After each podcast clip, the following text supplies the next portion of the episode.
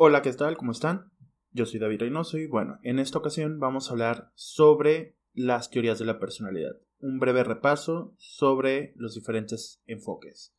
Pero bueno, empezando, vamos a definir que las teorías de la personalidad más importantes van a ser las que se van a enumerar eh, a continuación y estas son las aportaciones que se han dado al estudio de la personalidad que tradicionalmente han sido más vaya, han tenido más peso a lo largo de la historia de la psicología. Sin embargo, no todas son vigentes hoy. Hay muchas que están desactualizadas, por lo tanto, ya no son de relevancia. Vamos a empezar con la más desactualizada e irrelevante hoy en día, que es la teoría de la personalidad de Freud. La corriente psicodinámica ha, aportado diversas teorías y modelos de personalidad, siendo las más conocidas las del padre del psicoanálisis, Sigmund Freud, para él el comportamiento y la personalidad están vinculadas a la existencia de impulsos que necesitamos llevar a la práctica y el conflicto que supone esta necesidad y la limitación que la realidad supone para su cumplimiento. Se trata de un modelo clínico e internalista. En su primera tópica, Freud proponía que la psique humana estaba estructurada en tres sistemas. Uno, el inconsciente regido por la búsqueda de la reducción de tensiones y funciona a través del principio de placer, uno consciente que es regido por la percepción del mundo exterior y la lógica, y el principio de la realidad. Y bueno, también tenemos un principio, un preconsciente, en el que los contenidos inconscientes pueden hacerse conscientes y viceversa. Dentro de la segunda tópica freudiana, eh, encontramos una segunda estructura de la personalidad compatible con la primera, en, la, en el que la psique está configurada por tres instancias psíquicas, el it, el ello o ello, el yo y el superyo. El ello es nuestra parte más instintiva, que rige y dirige la energía interna en forma de impulsos, de la cual parten todas las demás estructuras. El yo es el resultado de la confrontación entre los impulsos y las pulsiones con la realidad, siendo una estructura mediadora y en continuo conflicto que emplea diferentes mecanismos para sublimar o redirigir las energías provenientes de los impulsos.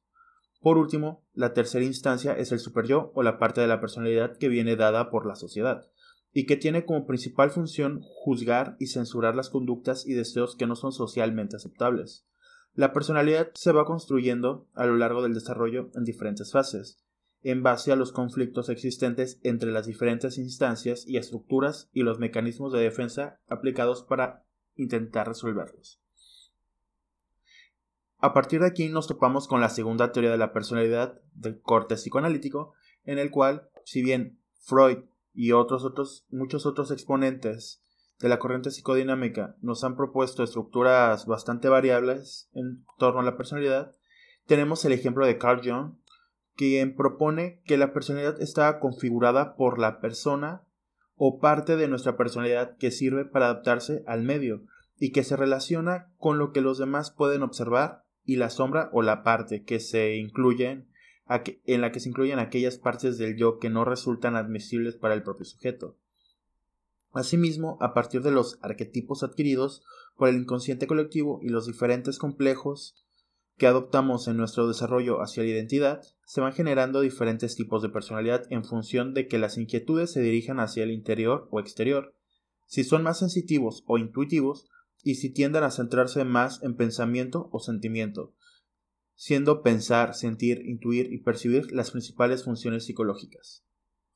Ahora, saliendo, saliendo del mundo del, del, del psicoanálisis y la psicodinamia, nos vamos adentrando ahora a la perspectiva humanista, en la cual vamos a iniciar con la teoría fenomenológica de Carl Rogers.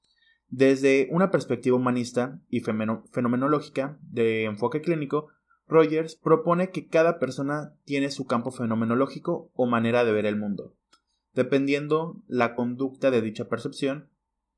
Y bueno, la personalidad se deriva del autoconcepto o simbolización de la experiencia de la propia existencia, lo cual surge de la integración de la tendencia a la actualización o tendencia a mejorarse a sí mismo, con las necesidades de sentir amor por parte del entorno y de autoestima derivada del contraste entre su conducta y la consideración o respuesta que reciba esta por parte del entorno.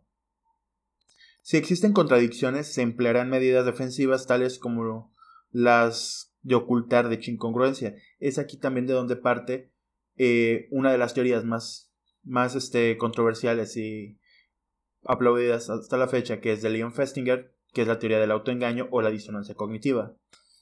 Pero bueno. A partir de aquí nos encontramos también con la teoría de los constructos personales de Kelly.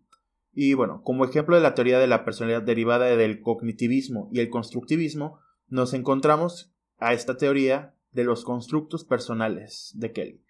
De un enfoque igualmente clínico, para este autor cada persona tiene su propia representación mental de la realidad y actúa de manera científica intentando dar una explicación a lo que le rodea. Se considera que la personalidad se constituye como un sistema jerarquizado de constructos personales dicotómicos, que tienen influencia entre sí y, bueno, los cuales forman una red, de, una red con elementos nucleares y periféricos, mediante los cuales intentamos dar respuesta y hacer predicciones de futuro. Lo que motiva la conducta y la creación del sistema de constructos es el intento de controlar el medio gracias a la capacidad de predicción derivada de ellos y a la mejora de dicho modelo predictivo mediante la experiencia. Partimos a, una, a nuestra quinta teoría, que es la teoría de la personalidad ideográfica de Alport. Él considera que cada individuo es único en el sentido de que tiene una integración de las diferentes características distinta del resto de personas. Vaya, se basa en lo ideográfico, en lo que nos hace únicos, así como somos entes activos que nos enfocamos hacia el cumplimiento de metas. Se trata de uno de los autores que considera que la personalidad que trabaja vaya, a la misma personalidad a partir de elementos estructurales y estables, como lo son los rasgos, para él, intentamos que nuestro comportamiento sea consistente y actuamos de tal manera que creamos un sistema a partir del cual podemos hacer equivalentes diferentes conjuntos de estímulos, de manera que podemos responder de forma parecida a distintas estimulaciones.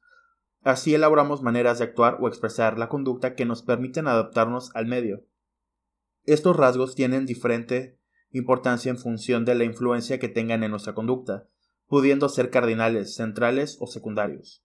El conjunto de rasgos se integraría en el propium o sí mismo, el cual se deriva de la autopercepción y autoconciencia generadas y compuestas por la experiencia de identidad, percepción de la corporalidad, los intereses y la autoestima, la racionalidad y la intencionalidad.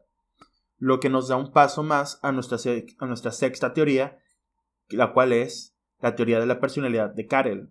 La teoría de, de la personalidad de Raymond Carel es una de las más famosas y reconocidas teorías factoriales de la personalidad. Es de tipo estructuralista, correlacional e internalista, al igual que Alport, y partiendo del análisis del léxico, considera que la personalidad puede entenderse como función de un conjunto de rasgos, los cuales se entienden como la tendencia a reaccionar de determinada manera a la realidad. Estos rasgos pueden dividirse en temperamentales. Estos son los elementos que nos indican cómo se actúa tenemos, es, tenemos a los, a los rasgos dinámicos, que son la motivación de la conducta o actitud, y finalmente tenemos a los rasgos aptitudinales, que son las habilidades del sujeto para llevar a cabo la conducta. Los más relevantes son los temperamentales, de los cuales Karel extraería los, los 16 factores primarios de la personalidad que se miden en el 16PF, que harían referencia a afectividad, inteligencia, estabilidad del yo, dominancia, impulsividad, atrevimiento, sensibilidad, suspicacia, convencionalismo, imaginación, astucia, rebeldía, autosuficiencia, aprehensión, autocontrol y tensión. La dinámica de la personalidad también depende de la motivación, encontrando diferentes componentes en forma de rasgos dinámicos o actitudes, entre los que se encuentran los ergios. Estos son la forma de actuar entre las estimulaciones concretas como el sexo o la agresión. Y también tenemos aquí mismo a los sentimientos. Ahora, continuando con, el apartado de, las, de lo factorial, nos encontramos también con la teoría de la personalidad de Eysenck. Desde una posición internalista y factorial centrada en lo biológico, Eysenck genera una de las hipótesis explicativas de la personalidad más importantes desde un, desde un enfoque correlacional. Este autor genera el modelo Penn, el cual propone que las diferencias de personalidad se basan en elementos biológicos que permiten procesos como la motivación o la emoción. La personalidad es una estructura relativamente estable del carácter, el intelecto, el temperamento y el físico, aportando respectivamente cada uno de ellos la voluntad, la inteligencia, la emoción y los elementos biológicos que lo permiten. Eysenck encuentra y aísla tres factores principales en los cuales pueden agruparse todos los demás, siendo estos el psicoticismo o tendencia a actuar con dureza, el neuroticismo o estabilidad emocional y la extraversión-introversión o focalización en el mundo exterior o interior. El autor consideraría que el nivel de extraversión dependía de la activación del sistema de, activación reticular ascendente o SARA. El neuroticismo del sistema límbico y el psicoticismo, si bien no se, ha identificado un correlato claro, tiende a vincularse al nivel de andrógenos o la relación entre dopamina y serotonina. Los tres factores del modelo PEN integran los diferentes rasgos de personalidad y permiten que el organismo reaccione de determinadas maneras a la estimulación ambiental a partir de respuestas conductuales más o menos específicas y frecuentes. Lo cual nos lleva hacia la teoría del Big Five de Costa y McRae, otra de las grandes teorías factoriales y basadas en un enfoque léxico que va, lo que quiere decir que parte de la idea de que los términos con los que explicamos nuestro comportamiento permiten, tras un análisis factorial, establecer la existencia de agrupaciones de características o rasgos de personalidad, nos trae que el Big Five o teoría de los cinco grandes de Costa y McRae es uno de los modelos de personalidad más extendidos. Mediante el análisis factorial de este modelo indica la existencia de cinco factores principales de, la personalidad que todos tenemos en mayor o menor grado. Se trata del neuroticismo o ajuste emocional, la extraversión como cantidad e intensidad de relaciones personales, la cordialidad como las cualidades, las cualidades vertidas en la interacción, la responsabilidad o toma de conciencia, la organización, el control y motivación hacia las metas y la apertura a la experiencia o interés en experimentar.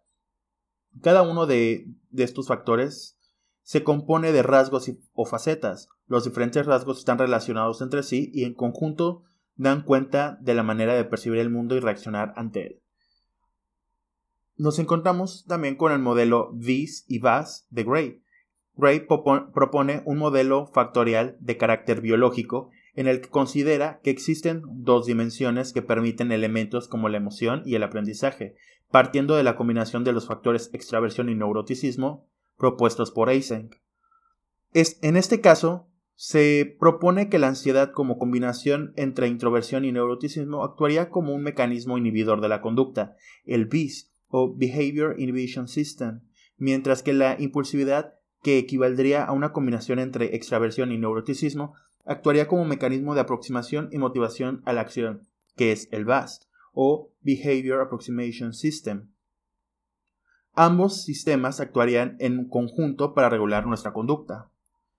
Dentro de estos mismos modelos nos encontramos con el modelo de Cloninger.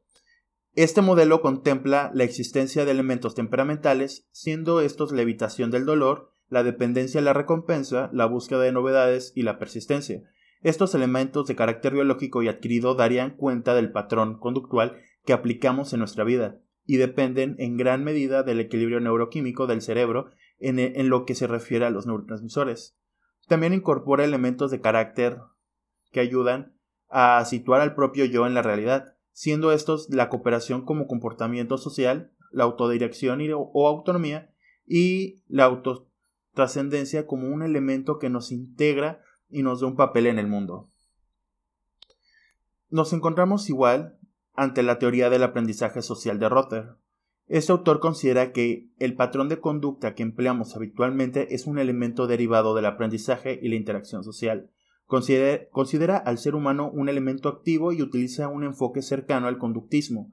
Actuamos en base a la existencia de necesidades y de visualización y valoración tanto de estas como de las posibles conductas que hemos aprendido a llevar a cabo. Aunque cercano al interaccionismo, se sitúa en una perspectiva situacionista, el potencial de conducta es la probabilidad de realizar determinada conducta en una situación concreta.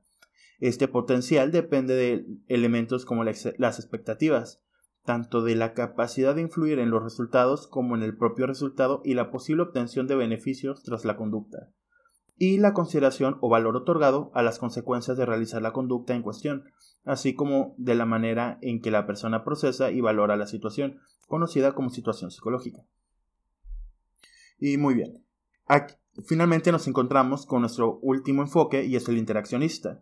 A lo largo de la historia han sido muchos los autores que han eh, que se han colocado en una de dos posturas, que la personalidad es algo innato o bien que se deriva del aprendizaje. Si bien existe una tercera opción, defendida por autores como Mischel, en la que la personalidad es formada por la interacción entre elementos innatos y los fenómenos que vivimos, esta postura explora las características de personalidad a través del estudio de la existencia de consistencia de la conducta a través de las situaciones, la estabilidad temporal y la validez predictiva de los rasgos, así como las conclusiones que indican que deberían emplearse otro tipo de categorizaciones diferentes de los rasgos, pues estos no reflejan un modelo predictivo totalmente válido al ser de, carácter más innatista.